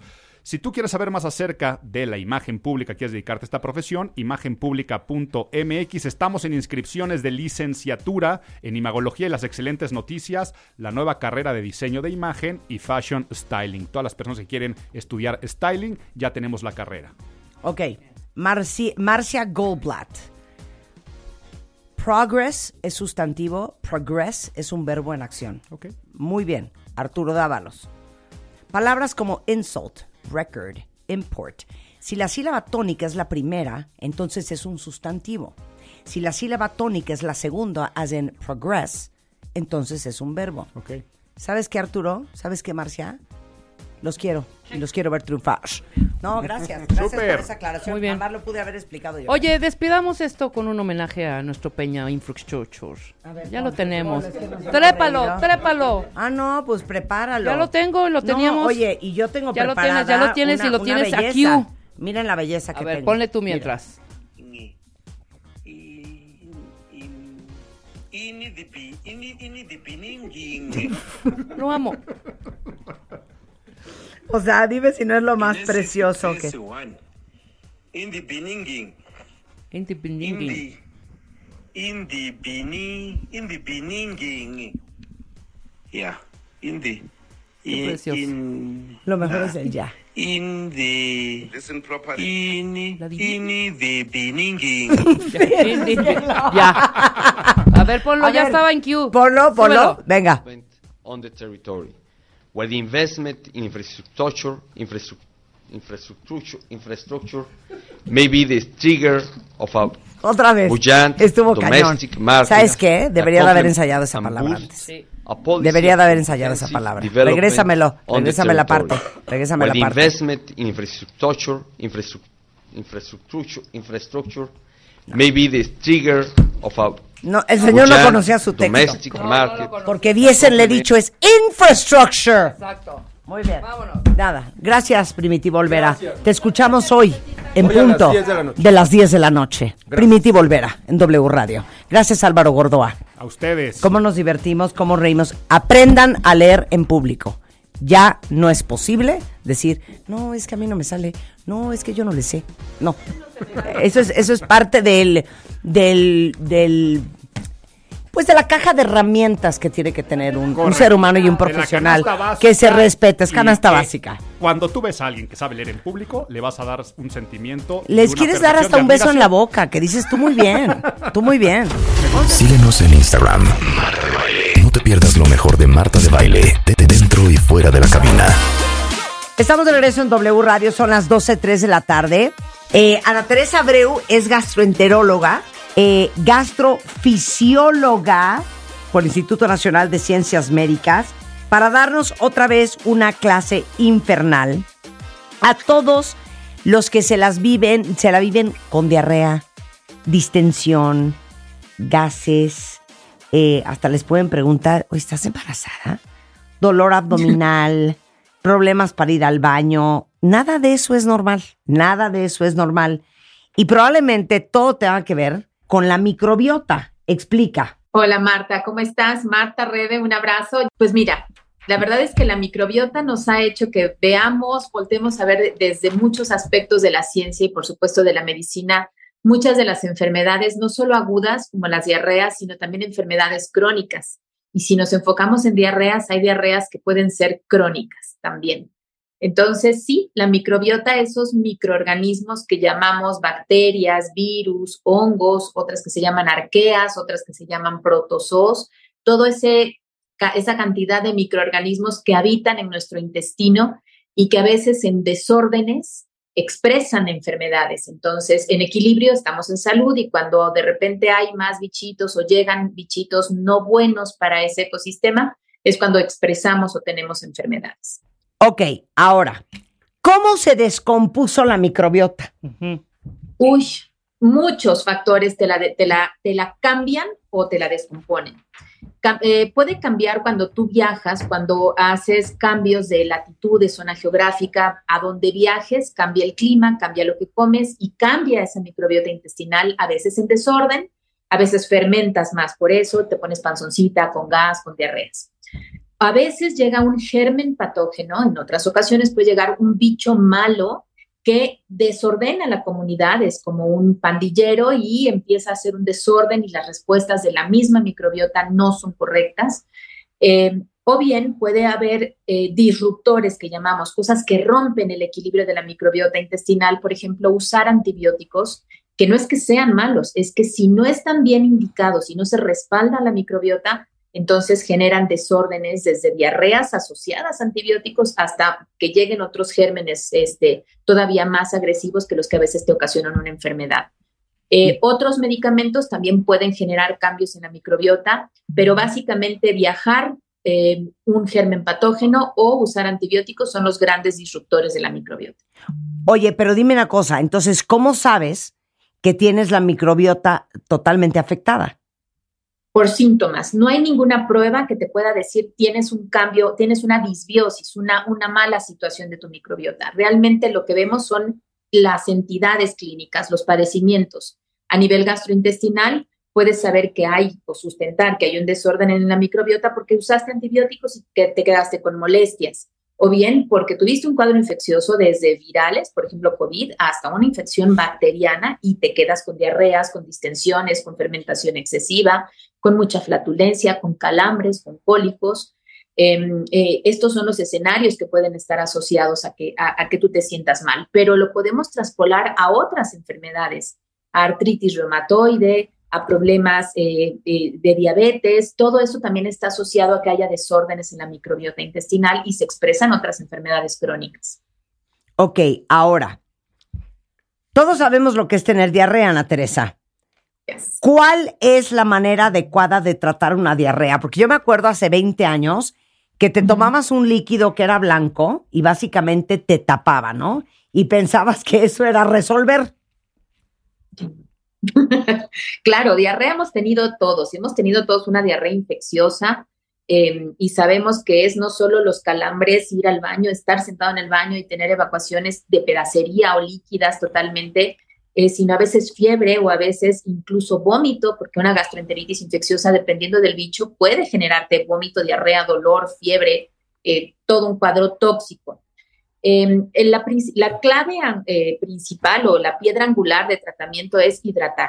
Si sale líquido, la regla de oro es tiene que entrar líquido por vía oral. Solo que no se tolerara este, eh, la entrada de líquidos por boca, pues a lo mejor apoyo por la, por la vena, pasar sueros por la vena. Pero la piedra angular es si sale líquido, entra líquido, porque si no, ¿qué te pasa? Te deshidratas y haces una insuficiencia renal aguda. Restringir alimentos eh, no es algo que antes que sí se hacía, no es algo que hagamos ahora. Habitualmente, por ejemplo, en niños se les dice que continúen con la dieta, incluso que continúen, si están amamantados, que continúen con la lactancia. Eh, pero sugerir que en una diarrea no se den alimentos que puedan favorecer más diarrea, como jugos, mieles, jarabes, este, eh, todos los edulcorantes no calóricos, estos, estos que, que no te suben el azúcar, eh, y algunas bebidas, por ejemplo, para deportistas que también pueden tener un alto contenido de azúcar, esas no, pero sin este, eh, suplementación con electrolitos, básicamente, o si no, agua sola, como segunda medida o de apoyo para Ya. la hidratación. Claro. Pero Ah, también ajá. hay otras medidas. A Hay ver. medidas farmacológicas y hay medidas de algo que llamamos los famosos bióticos. En diarreas, tú recordarás que hemos hablado muchas veces de pre, de pre o de probióticos, básicamente, que nos ayudan en la diarrea. Y cada vez más sabemos, sabemos más en este conocimiento de los famosos bióticos, de los postbióticos.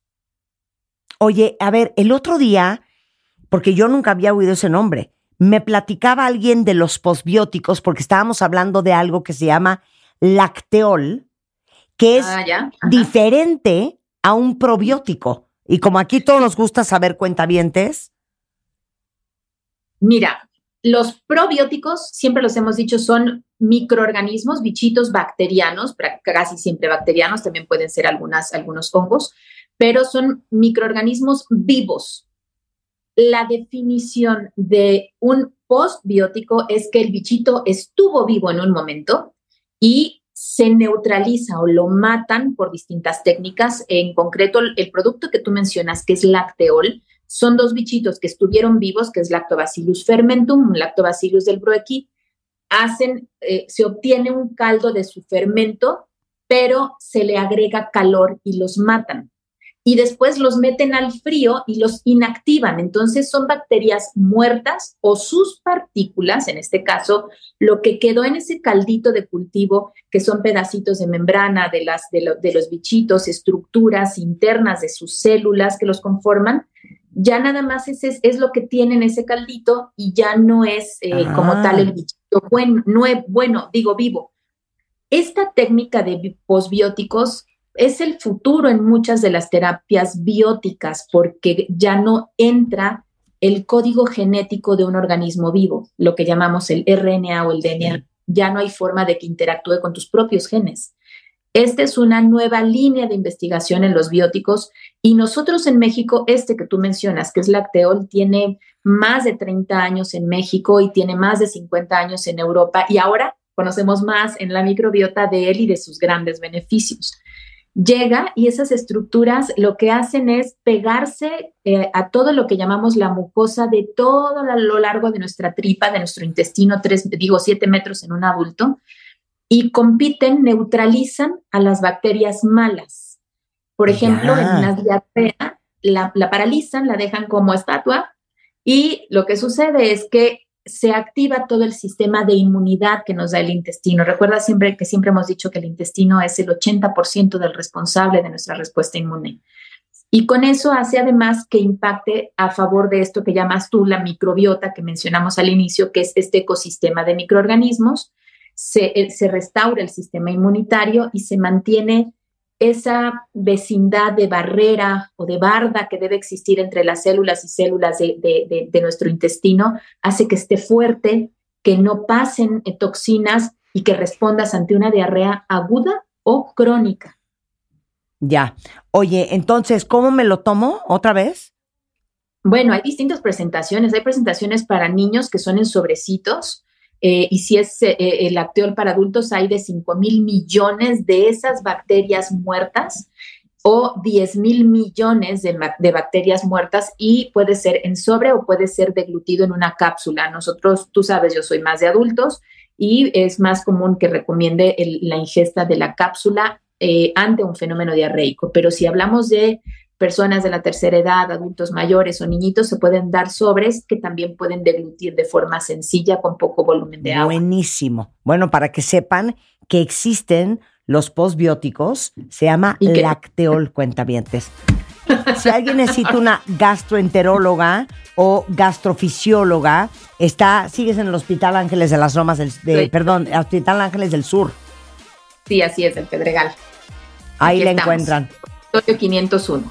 Gracias, Ana Teresa Abreu, un placer tenerte aquí.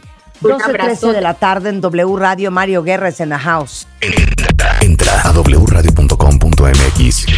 Checa más información de nuestros invitados, contenidos y escucha nuestro podcast. Marta de Baile 2023. Estamos donde estés.